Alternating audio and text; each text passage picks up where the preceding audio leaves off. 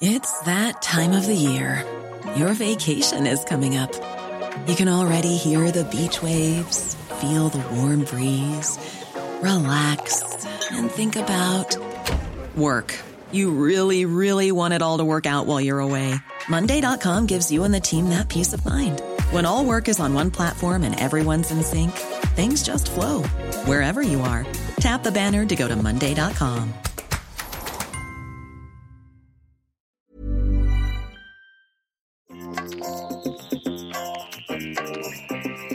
le podcast de So Sweet Planet.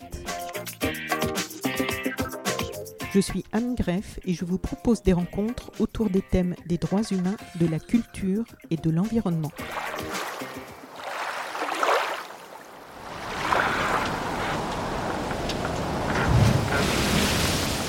Aujourd'hui, je vous propose une rencontre avec Lamia Essemlali. Lamia Essemlali est non seulement à la tête, mais elle est aussi la cofondatrice de Sea Shepherd France et la co-directrice de Sea Shepherd Global pour l'international.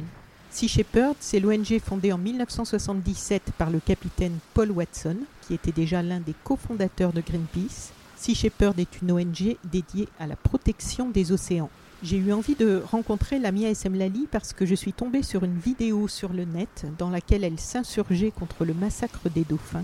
J'ai été étonnée de découvrir que cette jeune femme était à la tête de la branche française de Sea Shepherd et qu'elle l'avait co-créée. J'ai fait quelques recherches et j'ai été tout aussi surprise de l'entendre raconter ses premières missions en mer, en Antarctique, lorsqu'un baleinier leur a foncé dessus et que sa dernière heure semblait avoir déjà sonné. J'ai lu Earth Force, le manuel de l'éco-guerrier du capitaine Watson, paru en français chez Actes Sud. J'ai cherché à comprendre pourquoi il avait été controversé et je l'ai trouvé à sa façon, plutôt assez sympathique et assez raisonnable. L'urgence dans laquelle nous, nous l'humanité, nous retrouvons aujourd'hui face au déclin dramatique de la biodiversité et au changement climatique, pour ne citer que ces enjeux, nécessite des actions d'envergure pour provoquer des prises de conscience et des changements de société.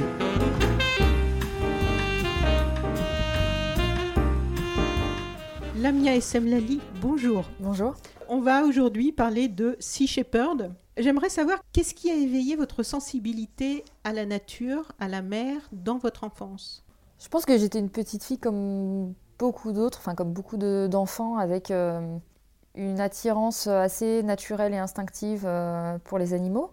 Avec une empathie peut-être euh, encore plus développée parce que je me souviens que même dans, mes jeunes années, j'étais toujours un peu celle qui était la plus euh, la plus touchée par euh, le petit oiseau blessé tombé du nid. Euh, voilà, moi, ça m'empêchait de continuer ma journée normalement. je restais très, très bloquée là-dessus. je me mettais systématiquement à sa place, en fait. Et, et c'est vrai que j'avais du mal à comprendre l'indifférence qui pouvait entourer ça. Après, euh, moi j'ai grandi, grandi en banlieue parisienne, donc euh, Mm. très bétonnée, euh, très loin de la mer pour le coup. Oui, Et, Et de la nature peut-être? et de la nature, oui. hein, quand on avait un carré d'herbe, on était content. Mais c'est vrai que j'avais la chance quand même tous les étés d'aller d'aller au Maroc sur la façade atlantique, où là pour le coup c'est le grand océan. Le contraste était était très très fort avec, euh, avec mon retour euh, en banlieue parisienne en septembre euh, qui coïncidait systématiquement avec une grosse période de déprime. J'avais d'un côté le béton cloisonnant, moche, qui étouffe vraiment l'esprit et, et l'âme en fait. hein. Mais ça c'est quelque chose que je perçois mieux avec le recul, que j'identifiais pas trop à l'époque. Et ce contraste avec la liberté et le monde sauvage euh, de l'Atlantique. Donc je me suis un peu construite avec ces deux univers euh, diamétralement opposés. Et euh, mon, mon intérêt, mon amour de la nature, je pense, est, est beaucoup venu de mon amour des animaux. Euh, J'ai fait le lien, en fait, euh, je suis devenue écologiste après coup, en fait, de manière euh, logique. Mais euh, j'ai pas grandi dans un environnement où, où on parlait d'écologie. Il y avait, autour de moi, il n'y avait vraiment aucune sensibilité là-dessus. Et euh, voilà, dans mon entourage, j'avais personne qui était engagé ou qui avait ne serait-ce qu'un un discours Oui, écologiste. qui aurait pu vous influencer, pas du tout. Pas du tout. Par contre, bon, j'avais une mère qui m'a sensibilisée quand même à la, à la souffrance animale, mais qui était euh, en même temps très euh, contradictoire parce que je me souviens qu'elle a, elle a quand même, euh, c'est assez violent, hein, mais elle, a quand même égorgé mon petit lapin devant moi. Et, dans le même temps, euh, elle pour, le, pour le cuisiner Pour le manger. voilà, et j'avais 5 ans, et je la revois cette scène. Et je me rends compte aujourd'hui avec le recul hein, à, quel point, à quel point ça peut être traumatisant. Et, je pense que je l'avais même, je crois, un peu, un peu occulté. Ce dont je me souvenais davantage, c'est que c'est qu'elle m'avait amené un bébé lapin. Alors c'était pas le même, mais elle mhm. m'avait amené un bébé lapin qu'elle m'avait donné comme euh, comme animal de compagnie. J'étais petite là encore, je devais avoir euh, autour de 5-6 ans. Et en fait, ben, comme une enfant de 5-6 ans, je ne sais pas m'occuper euh, d'un être vivant toute seule. Et j'ai eu cette super idée de lui donner un bain. sauf que je lui ai donné un bain d'eau froide et il en est mort. Et euh, j'étais tellement triste le lendemain matin quand il est mort. Et je me suis assez vite en fait compte, je me suis dit, mais pourquoi est-ce qu'on est m'a laissé ce petit lapin euh, pourquoi est-ce qu'on Alors que vous n'étiez pas capable de le maintenir en ben, vie De toute évidence, aujourd'hui, ça ne me viendrait pas à l'esprit euh, de, de confier à un enfant qui n'est pas capable de prendre soin de lui-même. et voilà. Et en fait, j'en ai voulu aux adultes, à ma mère, et puis moi j'étais dans, dans, ma famille à ce moment-là. Il y avait beaucoup d'adultes autour de moi. Il y avait ma grand-mère, des tantes. Et il n'y a personne pour se soucier, en fait, euh, ou surveiller ce que cet enfant de 5 ans allait faire de ce bébé lapin, qui était un bébé. Hein, euh. Et, je me suis dit, quand même, euh, en fait, on me l'a confié comme on m'aurait donné un jouet. Voilà. Mais peut-être que la vie de ce lapin, pour eux, n'avait pas non plus autant ah, d'importance que pour vous. de toute évidence, elle n'avait pas l'importance qu'elle avait pour moi. Et, mais moi, j'ai été assez traumatisée par ça. Il y a eu d'autres animaux dans votre, euh, à part les lapins, dans votre entourage qui vous ont sensibilisé Les chats au Maroc, mhm. euh, qui étaient euh, très maltraités, les chats, les ânes, les chevaux. En fait, il y, a une, souffrance qui est plus affichée là-bas. On est dans la rue et on, voit des, ânes ou des chevaux avec des, des, blessures horribles et, et, des mecs qui leur enfoncent des bâtons dans leurs blessures pour les faire avancer ces choses-là, elles me, me. C'est des choses que je ne voyais pas en France parce qu'en France, on, cache mieux tout ça. Là-bas, c'était décomplexé. Mais je me souviens, paradoxalement, de ma mère qui, euh, qui engueulait euh, ceux qui tapaient leurs chevaux en leur disant que c'était euh, c'était pas bien, que c'était les faire souffrir inutilement, etc. Et puis à côté de ça, voilà, hein, qui, qui, égorge mon petit lapin devant moi. c'est très, très bizarre. Euh, je ne me suis pas encore trop penchée là-dessus. mais, euh, mais voilà, mes premiers souvenirs en tout cas de, souffrance animale, ils, étaient, euh, ils sont au Maroc. Et très vifs donc. Oui, ils m'ont, ils m'ont profondément marqué et c'est surtout le fait que, là encore, été autant marquée par la souffrance que par l'indifférence que ça pouvait susciter, en fait. oui, c'est intéressant par rapport à aujourd'hui, à votre engagement aujourd'hui, parce que le je pense que souvent, enfin, j'ai l'impression souvent, là, et j'interviewe aussi pas mal de personnes engagées, qu'il y a un moment, il y a une révolte contre l'indifférence. Oui. ça, en fait, ça allume en moi un, brasier. C'est euh, insupportable. Et du coup, euh, ouais, ça donne une forme de rage, une, euh, ouais, une révolte contre, contre l'injustice, mm. en fait. Et adolescente, vous aviez une fibre engagée déjà ou? Alors adolescente, ben, je me souviens qu'en tout cas dans, la cour du collège, je faisais signer des pétitions euh, ah. contre, contre des maltraitances sur des ânes ou euh, contre des massacres de dauphins. Donc, ah oui, euh, déjà quand même. Oui, oui, oui. Donc c'est vrai que quand, quand ça m'arrive de recroiser euh, des, des, amis euh, de l'époque, on en rit assez de, de cette évolution du parcours. Voilà, Il n'y a que, du coup, dans vos amis de l'époque qui faisaient signer des pétitions avec vous, vous êtes la seule à vous être autant engagée Non, non, elles ne faisaient pas signer des pétitions ah, avec moi. Elles, se, se, souviennent de moi avec ma pétition dans la cour de récréation qui allait embêter tout le monde en demandant des signatures. Et voilà, elles regardent mon parcours avec, euh, avec bienveillance et puis avec un petit peu de fierté aussi, parce que, parce que même si elles n'étaient pas engagées comme moi, euh, je pense que d'avoir dans son entourage quelqu'un de très très engagé, forcément, ça, euh, ça touche un peu. Mm. Et, et, donc voilà, donc ça les touche aussi. Et alors le fait de vous engager et finalement aujourd'hui de consacrer toute votre vie à une cause professionnellement, c'est le fruit, selon vous, d'une évolution ou est-ce qu'il y a un moment clé où tout a basculé? Et vous avez décidé de, que vous vouliez aller à fond dans cet engagement et pas que ce soit quelque chose de qu'on fait comme beaucoup de gens et c'est très bien aussi en plus de son travail ou en plus de fait partie d'une association ou de- Ouais, euh, en fait, j'avais, j'ai jamais fait de calcul. Euh, simplement, effectivement, en sortant, de, en sortant du lycée, euh, je me suis embarquée dans une école de publicité, de marketing. En faisant des stages en entreprise, je me suis rendu compte que c'était pas du tout mon truc. Du coup, je me suis dit, bon, il faut que je me pose et que je vois ce que je vais faire de ma vie. Et j'ai fait euh, des petits boulots alimentaires, donc du télémarketing au téléphone. j'ai été serveuse aussi aux États-Unis. Et en fait, je me suis rendu compte que le, le matin, quand le réveil sonnait, j'étais triste et j'y allais à reculons. Et, et j'ai l'impression de passer complètement à côté de ma vie. Donc, euh, j'ai euh, fait un virage à, à 180 degrés. Là, j'ai euh, j'ai repris des études. En fait, je voulais faire un, master en sciences de l'environnement. J'avais pas un, bac scientifique, donc j'ai refait une remise à niveau scientifique pour être acceptée en fac en, première année. Et donc, à 24 ans, j'ai tout recommencé à zéro en me disant bon ben ça va prendre les efforts qu'il faut. J'étais allergique aux maths et à la physique, donc c'est ce qui m'avait ce qui m'avait un peu bloqué à la base. Je me suis dit bon bah s'il faut que je mange des maths et de la physique, je vais le faire.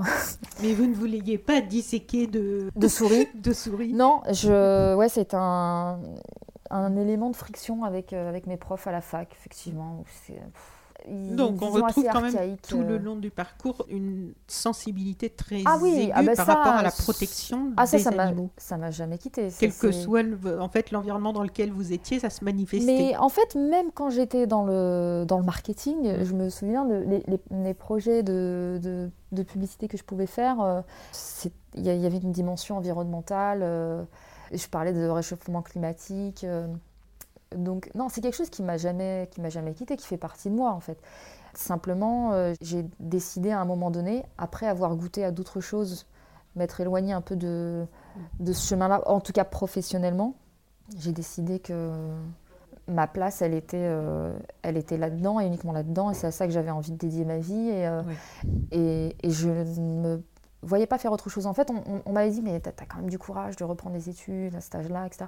J'avais pas le sentiment d'être particulièrement courageuse, en fait. J'avais, j'avais pas le sentiment d'avoir le choix. En fait. Oui, il fallait que vous rejoigniez votre voie. Oui, il y avait, un- il y avait un chemin qui était pour moi. Euh, je savais pas où il allait, hein, mais je savais que c'était dans cette direction et, euh, et voilà et basta. Et donc euh, j'ai pas eu à euh, réfléchir particulièrement. Pour moi, en fait, c'était pas une option de, de ne pas le faire. Donc à partir de là, bon, ben, on avance.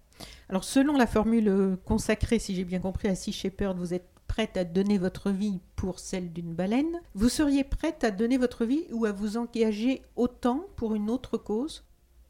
Je pense, oui. Quoi d'autre? Non, je pense que de toute façon, euh, enfin, moi, quand je me suis engagée avec Sea Shepherd, effectivement, et, Paul Watson m'a dit Est-ce que, tu- es prête à risquer ta vie pour une baleine? J'ai dit oui, j'avais jamais vu de baleine de ma vie. J'ai. Jamais vu de gorille de ma vie. Si, j'en ai vu un aux eaux du Bronx, euh, dans lequel j'ai été il y a 20 ans, ça m'a traumatisée. Euh, J'étais en train de pleurer derrière la vitre de plexiglas, tellement il avait l'air triste. Euh, mais voilà, autrement, j'ai jamais vu de gorille de ma vie, et pourtant, de savoir qu'ils sont exterminés dans, dans leur forêt africaine, ça, ça, ça, ça me- peut m'empêcher ça- de dormir. Ça vous touche autant Ouais. En fait, je pense que si je me suis engagée dans la, dans la défense de l'océan, c'est euh, un concours de circonstances. Euh, bon, déjà, j'ai rencontré Paul Watson, ça a été déterminant.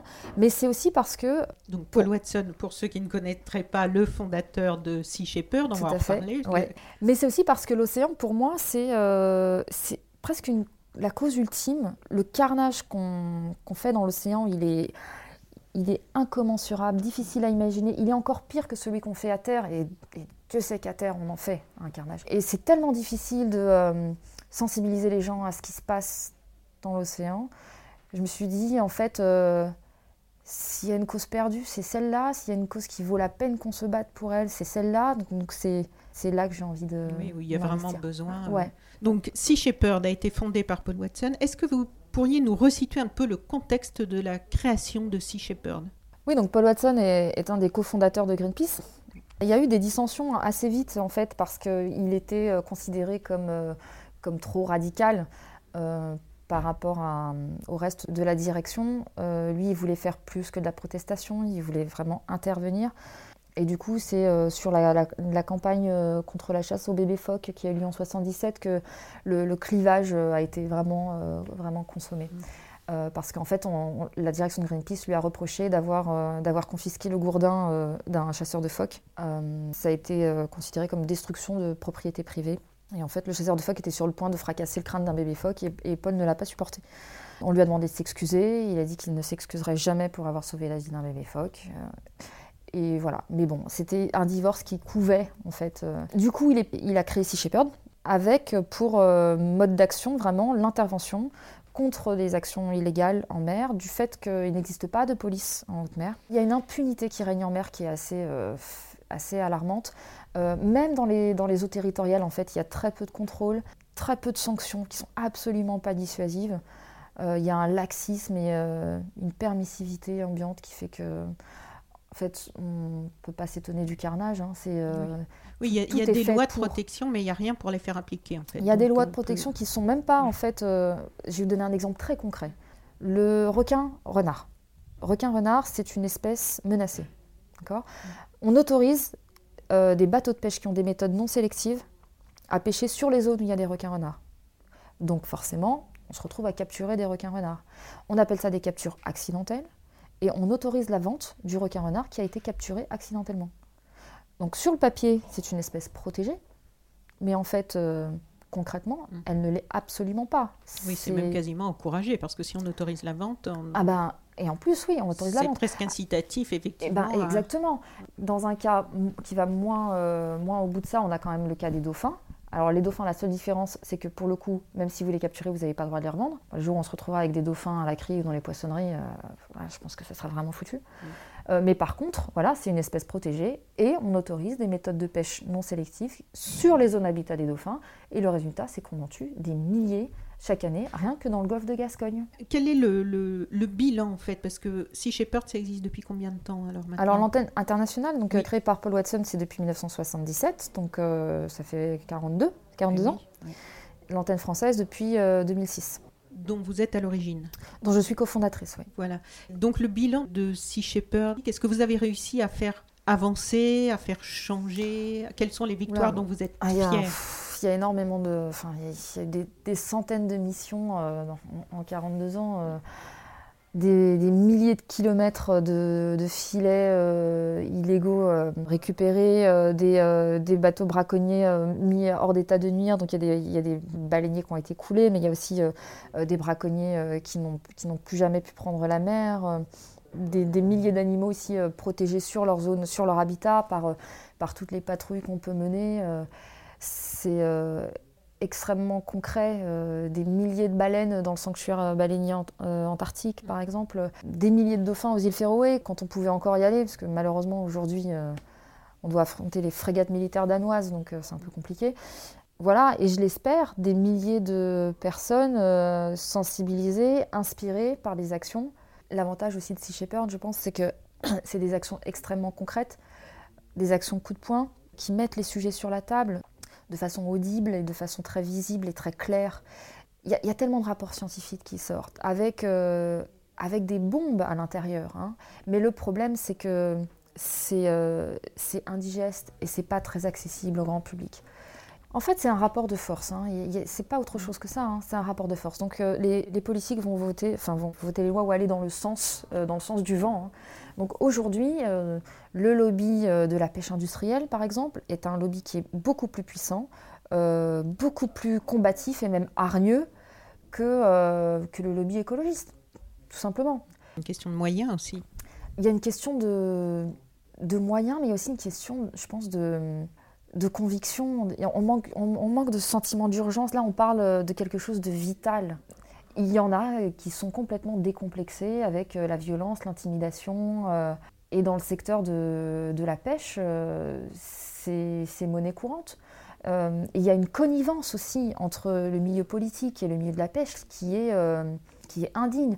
Quand on a quelqu'un comme euh, Pierre-Georges d'Archicourt, par exemple, euh, qui représente le comité des pêches dans, dans le nord de la France, qui se vante dans les médias d'échanger par texto avec le ministre de la Pêche au moment des négociations de quotas à Bruxelles, voilà, on sait qui est aux manettes.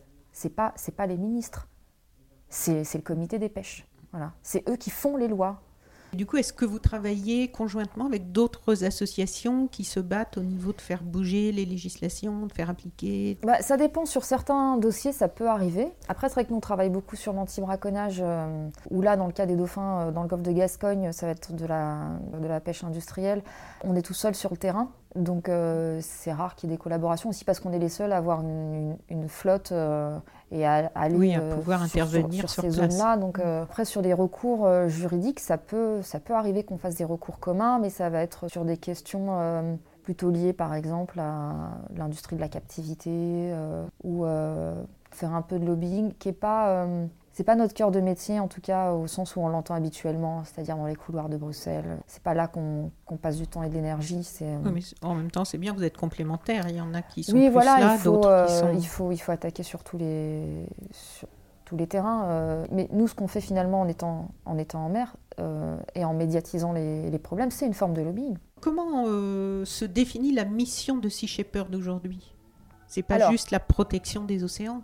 Si Comment on peut la, euh, résumer ou l'intituler C'est la, défense de l'océan principalement, mais là-dedans, il y a la lutte contre le braconnage, la pêche euh, illégale, il y a la lutte contre la pêche industrielle. Là, ça va être différent parce que ça va pas être de l'intervention directe, mais ça va être braquer les projecteurs, montrer les dysfonctionnements, montrer les abus, sensibiliser le grand public permettre aux gens de faire le lien entre leur consommation de poissons qui explose et la destruction de l'océan qu'ils ne voient pas et qu'on fait tout pour leur cacher.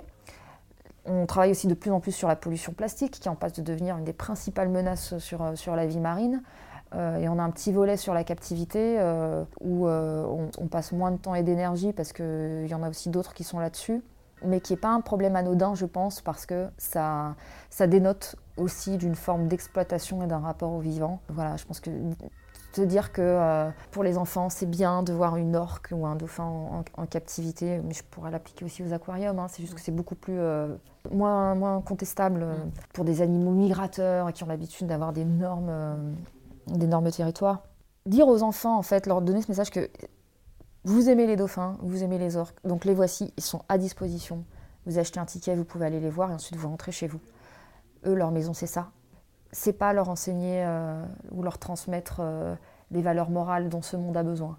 C'est pas leur transmettre l'empathie, le respect de l'autre. L'amour, c'est pas ça. L'amour, c'est pas d'enfermer, c'est pas de garder à, disposition. On va pas voir euh, une orque dans un bassin comme on irait voir un dessin animé au cinéma. C'est pas du tout la même chose.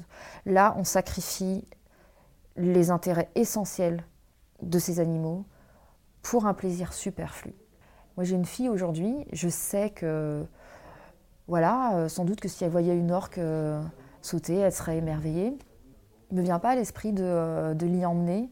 Et, je sais que si je lui explique, elle le comprend. Elle le comprend. Et je préfère qu'elle voit un bout d'aileron au loin mais que ce soit un animal libre. Mm. je pense qu'il y a beaucoup plus de magie à ça que de voir euh, les dauphins euh, faire, euh, faire leur, leur numéro. oui, du coup, ça, peut leur sembler malheureusement normal qu'ils soient en captivité, de les voir en, dans, dans... En fait, je pense que ça peut peut-être leur sembler normal dès lors qu'il y a des élus qui leur disent c'est normal, c'est comme ça, mais quand on leur explique, bah, ça leur semble évident que c'est que c'est pas normal. Et souvent, c'est les adultes qui persistent à vouloir trouver des excuses, à justifier en fait cette captivité. Ah, tout est bon pour le justifier, hein, la pédagogie, euh, comme s'il y avait quoi que ce soit à apprendre euh, sur le, comportement naturel euh, d'animaux qui sont dans un milieu artificiel. Il n'y a, rien à apprendre de ça. Et quand bien même, j'ai envie de dire quand bien même, ça ne vaut pas le sacrifice d'autant de, de vie. Si Shepherd donc intervient concrètement en mer pour la protection des baleines, la protection des dauphins. En fait, c'est toute la vie marine. Donc, c'est, on, a, on a eu des, campagnes pour les concombres de mer, euh, pour, euh, pour le krill. C'est juste que c'est des campagnes qui font moins de bruit parce que c'est des animaux qui sont moins charismatiques. Et puis, c'est moins sensationnel que de voir un petit bateau qui se met devant un gros euh, baleinier. Devant un gros baleinier, oui, oui. Mais en même temps voilà, on essaye vraiment aussi de transmettre ce message que la vie, les espèces sont toutes interconnectées. Mm. Elles ont toutes une valeur intrinsèque. Euh, je pense que c'est particulièrement important de sauver les dauphins et les baleines. Pourquoi? Parce que justement, ce sont des animaux charismatiques avec un gros capital sympathie. Et je pense que si on n'arrive pas à sauver cela, on sauvera rien d'autre. Voilà. Mais sinon, euh, les concombres de mer ont tout autant le droit de vivre. Euh, ils ont leur rôle à jouer. et, voilà. Il est important de les préserver au même titre que les baleines dans ce qui est décidé par des lois, par des États euh, pour juger que certaines actions sont illégales, officiellement, qu'est-ce qui est prévu pour faire respecter ces droits? Qui s'en occupe? Bah, qui est censé s'en occuper, puisqu'apparemment il n'y a pas grand monde qui s'en occupe. Bah, dans les eaux territoriales, c'est censé être euh, les gardes-côtes, euh, la gendarmerie maritime, les affaires maritimes. Force est de constater que bah, nous, on a passé deux mois là dans le golfe de Gascogne, on n'a pas vu grand monde, hein, à, part des pêcheurs, euh, et dont des braconniers qui, qui, braconnent en pleine zone interdite sans même prendre la peine de couper leur AIS, c'est leur système d'identification satellite. Donc c'est dire le sentiment de d'impunité totale euh, qui règne. Bon, voilà. Hein, euh. Donc là, dans le golfe de Gascogne, vous y, êtes, vous y étiez, vous y êtes encore, je ne sais pas, pour les dauphins, par rapport justement à ces captures euh, dites accidentelles qui en fait ne le sont pas. Alors, on y était de, février à avril et l'objectif c'était c'était de récupérer des images de ces captures, puisque pour l'instant, tout ce qu'on a, c'est des cadavres de dauphins sur les plages. On voulait montrer ce qui se passe en mer. Euh, c'est très compliqué parce que la zone est très large, il y a beaucoup, beaucoup de bateaux, et nous, on avait euh, un bateau et trois annexes, donc euh, c'est compliqué d'être sur les bons bateaux, entre guillemets, au bon moment. Donc à chaque fois, il y a des choix qui se font. Mais voilà, on voulait montrer déjà les dauphins, parce que on est vraiment dans la zone habitat des dauphins. Hein. Les dauphins, on les voyait tous les jours. On a les images des, des bateaux qui mettent leur filet au milieu des dauphins. Enfin, c'est c'est pas possible autrement en fait. Et c'est pour ça qu'on dit qu'en fait on n'est pas d'accord avec ce terme de capture accidentelle. C'est pas accidentel. On, sait qu'on va les capturer, on sait qu'on va les tuer. Et on le fait quand même. Ce sont des dauphins qui sont sacrifiés. Euh, c'est une espèce protégée, on ne met aucun moyen pour les protéger. Aucun.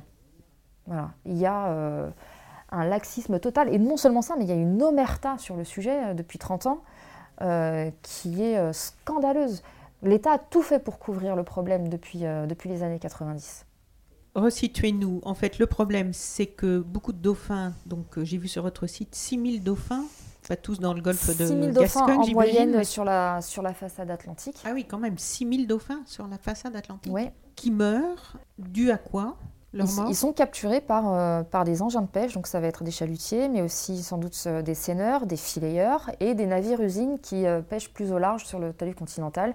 Il y a deux zones de capture, une qui est plus proche de, la côte avec, avec des bateaux strictement français et une, une, zone plus, plus au large avec des bateaux français, usines, mais aussi étrangers. Donc nous on a vu des Espagnols, des Allemands, mais il y a aussi des Hollandais et euh, sans doute d'autres nationalités. Hein, mais, et, euh, qu'est-ce qui serait à faire pour que ça ne se produise plus? Ah ben, Il faut interdire les méthodes de pêche non sélectives sur les zones habitat des dauphins. C'est aussi simple que ça. Voilà. Qu'est-ce que c'est les méthodes de pêche non sélectives? Bah, Il y a les, les, les filayeurs déjà.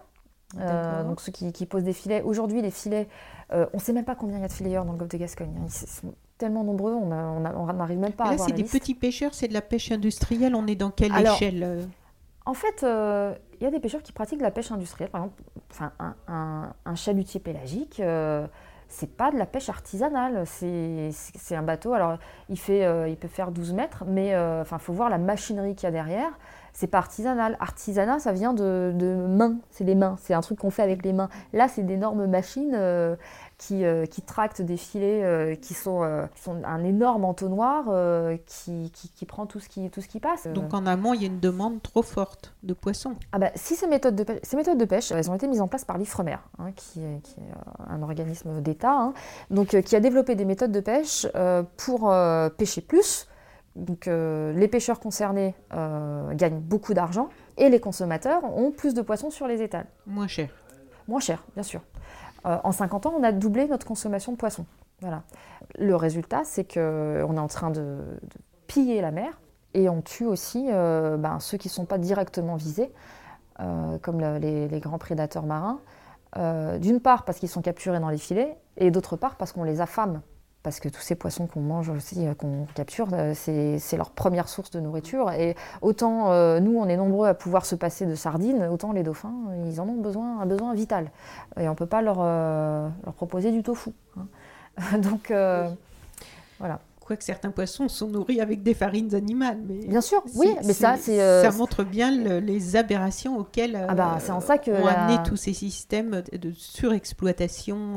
Très fausse bonne idée. Hein. Pour faire un kilo de, saumon d'élevage, il faut 7 kilos de, poissons sauvages. Bon, en plus, ça, c'est bourré aux antibiotiques, ça a un impact environnemental qui est catastrophique. Et puis un sanitaire aussi, hein, enfin, pour, pour, la santé humaine, c'est un des aliments les, les, plus nocifs. Vous avez donné plusieurs conférences TED devant un public et ensuite ces conférences sont visibles en ligne, elles sont toujours accessibles en ligne. Est-ce que vous avez constaté depuis vos débuts avec Sea Shepherd une évolution dans la façon dont le public vous perçoit, perçoit Sea Shepherd et perçoit les causes que vous défendez? Oui, clairement. Quand j'ai commencé, euh, bah, il y a bientôt 15 ans maintenant, euh, bon déjà Sea Shepherd était, était assez peu connu en France. Hein. Oui, ça restait confidentiel comme euh, notoriété. Et puis c'était moins compris aussi. c'était, ça pouvait être davantage perçu comme ouais, trop, trop extrémiste. D'ailleurs, quand on a quand on a fondé l'antenne française, euh, je pensais que ça resterait quelque chose de très euh, tout petit, euh, à l'échelle de l'association de quartier. Comment? Vous étiez une dizaine, je crois on était, on était trois au début. Ah. Hein, voilà, on est resté. C'est confidentiel. Ouais, ouais, c'est non, non, c'était vraiment tout petit, petit. Euh, Mais le, capitaine Paul Watson était aussi, il y avait souvent pas mal de controverses autour de ses actions, donc ça devait pas être facile pour vous de commencer un mouvement. Mais euh, moi, je me suis énormément renseignée euh, sur le personnage et sur Sea Shepherd avant de m'engager.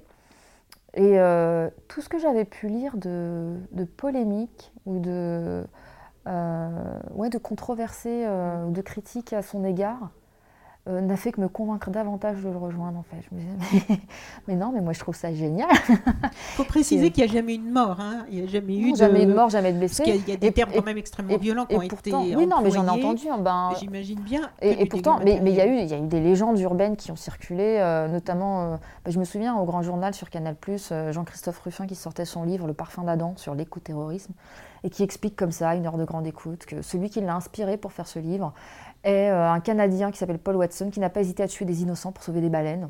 hallucinant, hallucinant. Et il balance ça comme ça. Euh. Aujourd'hui, ça, ça passerait plus. Enfin, c'est ah non mais j'étais furieuse, furieuse et je voulais porter plainte en diffamation etc. Mais bon le délai des trois mois était était expiré, euh, mais, j'étais j'étais hors de moi. Enfin on n'a pas le droit de, de, faire circuler ce genre de ce genre de calomnie. Aujourd'hui, ça passerait plus parce qu'aujourd'hui, Paul est trop connu. Euh, si Shepard est quand même trop connu pour qu'on puisse balancer comme ça une heure de grande écoute qu'on a assassiné des gens, ça passerait pas. Donc, euh, pour revenir à la question, donc vous avez constaté une évolution dans la façon dont le public vous perçoit et perçoit les causes que vous défendez. mais je pense que c'est aussi dû au fait, d'une part parce que si Shepard est plus connu, donc on communique davantage, donc on clarifie aussi certaines choses, euh, voilà, on s'explique aussi sur la philosophie qu'il y a derrière l'action, et aussi, je pense quand même, il y a une prise de conscience du grand public. là, on va à la catastrophe, ça va de plus en plus vite. Euh, ça va peut-être pas suffire euh, de signer une pétition. Euh. On identifie plus clairement aussi les, les, causes. Ouais, mais alors pour l'océan, il y a encore du chemin à faire. Hein, parce que quand on voit par exemple qu'on diffuse des images de, pêche industrielle, quand on voit l'effarement des gens, il y en a encore beaucoup qui n'imaginent pas ce que c'est la pêche industrielle, à quel point c'est euh,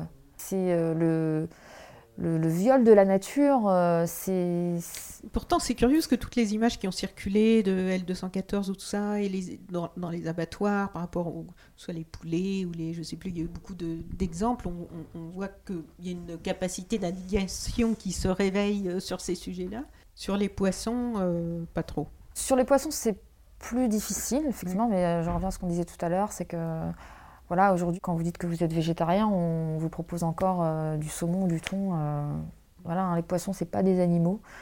On parle des poissons en tonnes. On n'en est pas à parler des, euh, éléphants en tonnes. donc ça décomplexe aussi toute la souffrance qu'on peut leur infliger. Hein. C'est ce qui fait qu'on en tue des centaines de milliards sans trop y penser, en fait. Il y a aussi le travers, il y a des gens qui décident d'arrêter de manger de la viande pour des raisons environnementales ou euh, parce qu'ils ont vu des images dans les abattoirs ou pour des raisons de santé et qui vont se rabattre du coup sur les poissons. Ça, ça existe aussi. Non, c'est un vrai challenge en fait de sensibiliser là-dessus. C'est en ça que les dauphins et les, espèces marines charismatiques peuvent, peuvent être euh, salutaires aussi pour, euh, pour ces espèces qui n'ont pas la chance d'avoir ce capital sympathie. Parce que si on arrive à protéger l'habitat des dauphins de méthodes de pêche euh, non sélectives et destructrices, bah, on protège aussi euh, toutes les autres espèces qui habitent là avec eux euh, et pour lesquelles c'est plus difficile de mobiliser l'opinion. Mais comme vous le disiez, il y a aussi le problème que pour l'instant, dans le grand public, il y a très peu de conscience du fait que toutes les formes de vie sont interconnectées, qu'il y a des écosystèmes, qu'il y a une interdépendance. Et peut-être qu'il y a quand même une urgence à l'école maintenant à, faire euh, passer ces idées-là ah aux bah, plus petits C'est indispensable à l'école déjà, mais même, euh, enfin, nous on était sidérés de voir que dans les lycées maritimes, euh, il n'y a pas d'enseignement à la biodiversité marine. Là, aujourd'hui C'est aujourd'hui. on a eu une, une, proposition de, quelqu'un qui venait du lycée maritime de La Rochelle pour qu'on fasse une conférence. Et en fait, ça a été bloqué ensuite par la direction en disant c'est trop polémique. Euh. Mais s'il y en a qui doivent avoir cette, euh, cette formation à la biodiversité marine, c'est bien eux. C'est bien. C'est euh, c'est trop polémique. Oui, parce que si Shepard ne fait pas l'unanimité dans le monde ah de la pêche. Voilà. Il y a des pêcheurs qui nous soutiennent, hein, ceux qui comprennent ce qu'on fait, ceux qui ont envie que que la mer reste vivante après eux. Euh, voilà. Mais il y en a qui sont dans une logique très court-termiste, très égoïste, et qui, pour qui on est, on est juste du poil à gratter.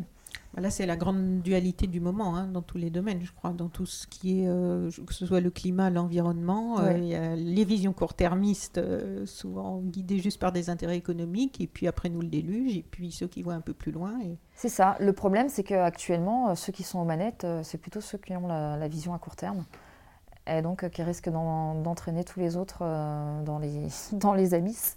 Alors certaines ONG écologistes sont aujourd'hui accusées d'impérialisme par rapport au fait qu'elles arrivent de l'étranger et veulent imposer des règles à des populations locales avec des méthodes assez discutables. Vous, quelles sont vos règles? Quelles sont vos limites? Et qu'est-ce que vous en pensez de ce débat? Bah, nous, on, a une approche euh, très collaborative en fait avec les populations locales. Euh, Mayotte, je pense que c'est un bon exemple parce qu'on est arrivé à Mayotte en 2017.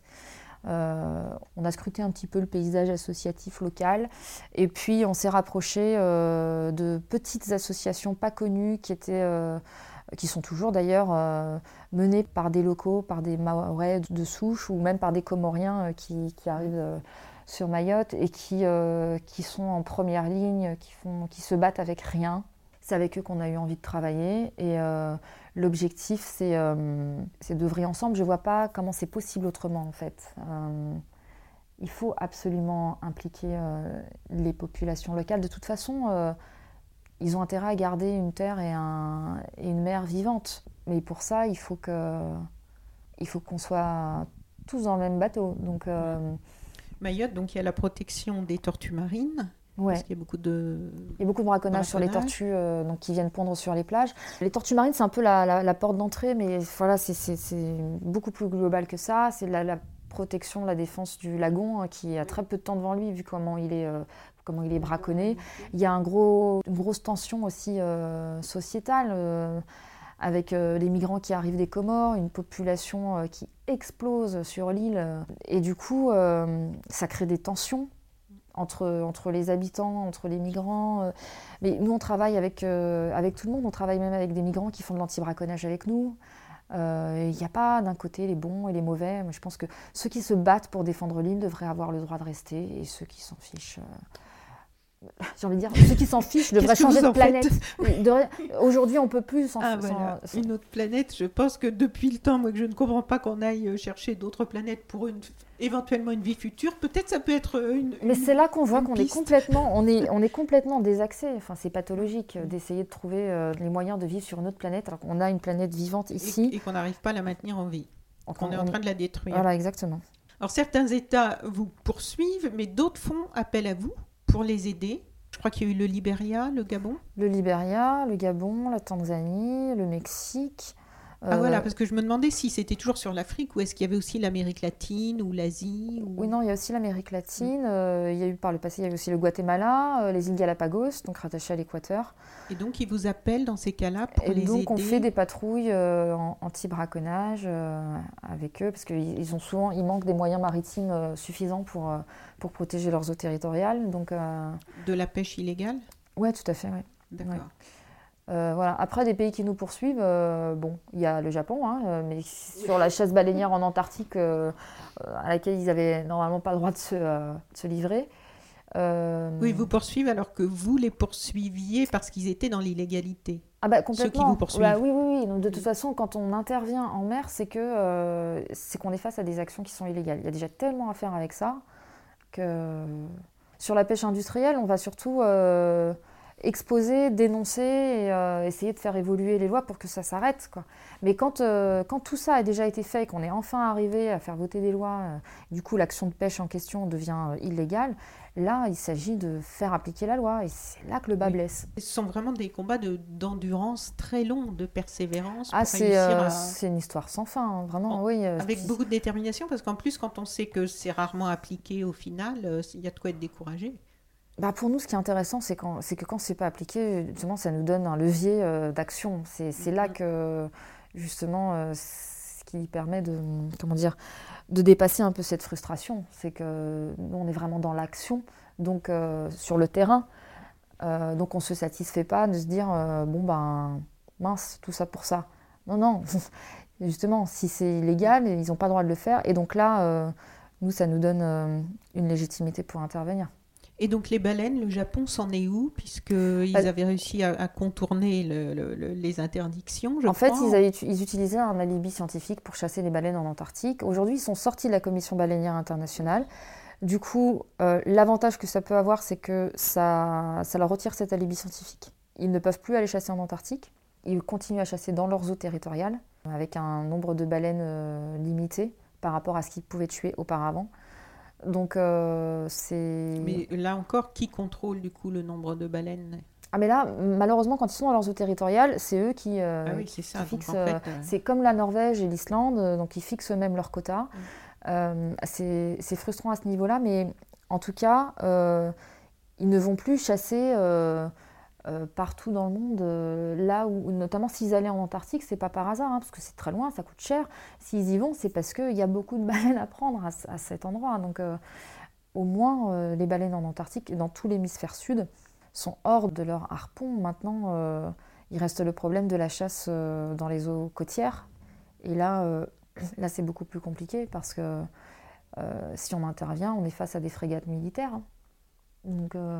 Donc vous ne pouvez pas intervenir dans ces cas-là. Non. Donc les grandes campagnes actuelles de Sea Shepherd, il y a donc les dauphins. Ah oui. Euh, les requins marteaux avec l'histoire de Nausicaa. Oui, enfin ça c'est pas une grande campagne. non, c'est pas une grande campagne, mais, médiatiquement on en a entendu beaucoup parler. Oui, c'est, bah, en tout cas c'est, un, dossier, on va le dire. Un gros dossier. oui, oui, oui, euh, bah, qui, est, qui, est, qui, est, aberrant et, euh, et c'est vrai que c'est quelque chose qu'on a qu'on n'a pas envie de laisser passer. Euh, et tout ce mythe euh, autour de la captivité comme élément de conservation, euh, d'autant plus grotesque sur des espèces qui sont aussi fragiles et aussi, les requins marteaux sont, des, animaux migrateurs qui, survivent très mal en captivité. on sait pourquoi ils sont une espèce menacée, hein, c'est à cause du braconnage et de la pêche industrielle, de la pêche non sélective. Voilà, il hein, n'y a pas de mystère. Hein. Si on veut sauver l'espèce, il faut protéger leur habitat, c'est tout. Donc en France, en ce moment, il y a ça, les dauphins, vous avez d'autres sujets de... Euh, il y a les phoques, le cas des phoques ah décapités aussi dans le nord de la France, où euh, on a proposé une récompense de 10 000 euros pour des informations qui permettraient d'identifier euh, les coupables. voilà, on a, dans le nord de la France, on a un collectif anti-phoques qui s'est mis en place, qui milite pour que les phoques soient retirés de la liste des espèces protégées et que les pêcheurs aient le droit de les tuer. Voilà, parce que les phoques sont accusés de manger trop de poissons. Encore une fois, ce que mangent les phoques, euh, la population de phoques là-haut, enfin, c'est dérisoire par rapport euh, à ce que prennent nos bateaux de pêche. Euh. pour vous donner un, ordre de comparaison, toute la population de phoques qui est dans le nord de la France consomme 1500 tonnes de poissons par an. Un seul de nos navires-usines pêche 700 tonnes de poissons par jour. Et puis en plus, c'est les pêcheurs de Boulogne qui accusent les phoques de manger trop de poissons. Boulogne, c'est le premier port de débarquement de pêche français. 32 000 tonnes de poissons par an. Euh, enfin, faut arrêter quoi. Et puis là où l'hypocrisie est à son comble, c'est quand on a d'un côté euh, un Pierre-Georges Archicourt, encore lui, euh, qui dit les phoques mangent trop de poissons, on n'a plus rien, etc. Et qui, au moment de quelques mois auparavant, quand il s'agit de négocier les quotas à Bruxelles, dit ah ben il y a plein de poissons, qu'il faut qu'on augmente les quotas, les quotas sont trop faibles. Bon, faut savoir. Est-ce que les phoques mangent tout le poisson, donc il n'y a plus rien pour les pêcheurs, ou est-ce qu'il faut augmenter les quotas parce qu'en fait les filets sont pleins et ils n'ont pas le droit d'en prendre assez? Voilà, donc euh, euh, c'est vraiment ridicule. Alors, vous avez une chaîne, euh, vous avez un site internet évidemment, Sea Shepherd, et vous avez une chaîne YouTube qui a été enrichie de pas mal de vidéos récemment. Et on voit que l'utilisation des drones vous permet d'avoir des éléments pour témoigner de l'ampleur des dégâts. Je pense à la vidéo justement sur le carnage de la pêche industrielle. Ouais. C'est aussi dans les moyens de sensibilisation. Bah, le fait maintenant d'utiliser les drones, qui est plus, en plus de vidéos, ça vous permet de toucher, d'in- d'informer plus. C'est encore une fois montrer, euh, montrer ce qui est caché. Donc euh, là, en l'occurrence, on l'a utilisé pour, euh, oui, pour montrer la, bah, le, le carnage d'un navire-usine, euh, montrer un peu une, une vue de haut de ce que ça laisse derrière soi, puis euh, la façon dont ça, dont ça fonctionne, le Parce monstre y a- que Il y a c'est. un banc énorme de poissons morts. Oui, des milliers de On poissons n'imagine morts euh, pas, qui sont, quand on est à terre et qu'on mange du poisson, les sont dégâts. laissés- Ouais, ouais, complètement. Et puis on l'a utilisé aussi pour montrer un, un chalutier qui avait remonté un dauphin dans, dans son chalut et qu'il qu'il avait caché donc, sur le pont. Voilà, encore une fois, c'est et- et tout faire pour montrer ce qui est caché. De récentes études donc, ont démontré et alerté sur le fait que le phytoplancton euh, subit un déclin inquiétant depuis 150 ans. D'ailleurs, euh, j'ai vu que le capitaine Paul Watson avait fait une euh, déclaration qui est sur votre site et sur la page Facebook de Sea Shepherd. Vous rappelez souvent le lien entre océan et climat et en fait on en parle très peu. On parle de l'impact de la déforestation sur le climat, des émissions de gaz à effet de serre, mais peu des océans et de leur rôle. Et quel est-il ce rôle des océans par rapport au climat Bah, L'océan, c'est la première machine de régulation du climat, voilà. même euh, avant les forêts. Euh, il nous fournit plus de 50% de l'oxygène qu'on respire. Donc il faut bien se dire que quand on, quand on respire, bah, il y a plus d'une inspiration sur deux qu'on doit à l'océan. Et quand on dit l'océan, c'est la vie marine. Hein, c'est, Voilà, c'est pas la mer, c'est la vie pas, euh, marine. C'est pas la masse d'eau salée en elle-même, c'est vraiment euh, c'est la vie marine, donc euh, du phytoplancton à la baleine, en passant par les requins, les phoques, les thons, euh, les sardines. Voilà, c'est tout cet écosystème-là qui nous permet de respirer. C'est notre souffle de vie. Et nous, on le considère comme un garde-manger, surtout comme un garde-manger. Quand vous pensez, quand vous dites aux gens les poissons, hein, de la bouffe, c'est de la bouffe, voilà. Ou euh, une déchetterie aussi, parce qu'on y balance à peu près tout et n'importe quoi, et surtout n'importe quoi. Puis maintenant, la pollution plastique. Euh, la pollution plastique, qui, enfin, d'ici 2050, Les scientifiques estiment qu'il y aura plus de plastique que de poissons dans l'océan. Imaginez un peu le monde qu'on prépare euh, là à nos enfants. Voilà, on ne peut pas parler du climat sans parler de l'océan. Il devrait être au centre des discussions. Et euh, bon, c'est pas, encore le cas. Et donc euh, voilà, c'est pour ça que je dis souvent en fait, euh, les poissons, avant d'être de la nourriture dans l'assiette de, qui que ce soit, ce sont les ouvriers essentiels de la première machine de régulation du climat. Et ils ont plus de valeur dans l'océan que dans l'assiette de n'importe qui. Il y a des gens qui ont davantage besoin que d'autres des poissons pour, euh, pour survivre. La plupart, l'énorme majorité des gens qui mangent du poisson pourraient très bien s'en passer. Et euh, si ces gens-là ne renoncent pas, eh ben, on n'y arrivera pas. Aujourd'hui, si on suit les recommandations de l'OMS sur la consommation de poissons euh, qui est conseillée, etc., vu le nombre qu'on est, en fait, on atteint déjà le double de ce que l'océan est capable de fournir en poissons. Donc on vide les mers et c'est encore pas assez. Donc voilà, c'est bombe à retardement écologique. Est-ce que les causes de toutes les situations que vous dénoncez ont quelque chose en commun? Est-ce qu'il y a un dénominateur commun? Ouais, il y en a plusieurs. Il y a peut-être, euh, il y a, je pense, un- un- une vision anthropocentrique du monde qui est de considérer qu'en fait euh, tout le vivant est à notre disposition, a été créé pour nous. euh, on considère le monde, les animaux, la nature comme des ressources à exploiter, quelque chose dont on, dont on peut tirer profit, dont on doit tirer profit, qui n'a pas d'autre intérêt, pas d'autre raison d'être que de nous servir. Je pense que ça, c'est peut-être euh, le cœur du problème en fait. Et puis après, il y a aussi euh, bah, un mélange de, de paresse, d'apathie, euh, de déni, euh, de lâcheté. Voilà, Mm. tout ça mis ensemble. Dernière question. Lorsque vous avez pris la direction de Sea Shepherd France, l'activisme commando avec des actions coup de poing pour braquer les projecteurs sur une cause n'était pas très à la mode, comme on en a parlé tout à l'heure. Est-ce que vous êtes heureuse de voir la nouvelle génération, là, qui s'engage actuellement, euh, s'engager de plus en plus massivement dans ce type d'action? Je pense à tous les mouvements climat et... Bah, pour moi, la marche pour le climat, euh, c'est bien, mais c'est pas, euh, c'est pas un truc, euh, c'est pas très combatif. hein. Mais, euh, Extinction Rébellion, ANV oui. COP21, la désobéissance civile. Oui, oui, oui, oui. je pense que Je ne dénigre pas ces actions, parce que je pense que c'est bien qu'elles se fassent, c'est important. Mais je pense que c'est d'autant plus important qu'on se rende compte au bout d'un moment qu'en fait, marcher, ça ne suffit pas. Et c'est bien de passer par cette étape-là. Moi, je la saute, cette étape. Mais euh, vous, qu'est-ce que vous pouvez encourager les, les, jeunes générations qui nous écoutent, et, et les moins jeunes d'ailleurs, mais euh, qui ont envie de s'engager, qui ont envie actuellement, aujourd'hui, de participer, qui entendent ce qui se passe, qui ont pris conscience et qui veulent faire quelque chose, on peut rejoindre, euh, si j'ai peur évidemment, mais qu'est-ce dans, dans l'absolu, qu'est-ce que vous leur conseillez Il y a mille et une façons de s'engager. Je pense, je pense que la meilleure façon de s'engager, c'est de, c'est de mettre à profit de la cause. Et quand je dis la cause, c'est la défense du vivant, en fait. Donc, euh, nous inclus, mais tout le reste du vivant. mettre à profit ce qu'on sait faire de mieux ça. Et donc, euh, ça ouvre un champ des possibles euh, qui, est, euh, qui est énorme. Et, voilà, il faut utiliser son, son imagination. dans Sea Shepherd, on a, on a tellement de profils différents. c'est vraiment. le champ des possibles est presque infini à partir du moment où, où on décide de, de faire ce qu'on sait faire de mieux pour renforcer ce mouvement pour la vie. Voilà. Et je pense qu'après, chacun est, peut-être euh, le mieux placé pour savoir euh, en quoi il peut contribuer euh, le plus efficacement possible à ce combat qui est, qui est vital et qui est urgent. Soyons créatifs. Voilà, exactement. Et soyons courageux. Et soyons courageux. Merci beaucoup, Lamia. Je vous souhaite une très bonne continuation. Merci. Vous, vous commencez, je crois, une rubrique sur une chaîne télé? Oui, sur Komodo TV, Qui, est, une chaîne antispéciste euh, où je ferai des rubriques euh, sur euh, l'actualité de Sea Shepherd et plus globalement sur les enjeux liés à la défense de l'océan. Voilà. Bonne continuation à vous. Merci. Un grand merci. Au revoir. Avec plaisir. Chers auditeurs, vous pouvez retrouver les liens vers les vidéos et le site de Sea Shepherd sur la page de ce podcast avec Lamia et Semlali sur le site sosweetplanet.com.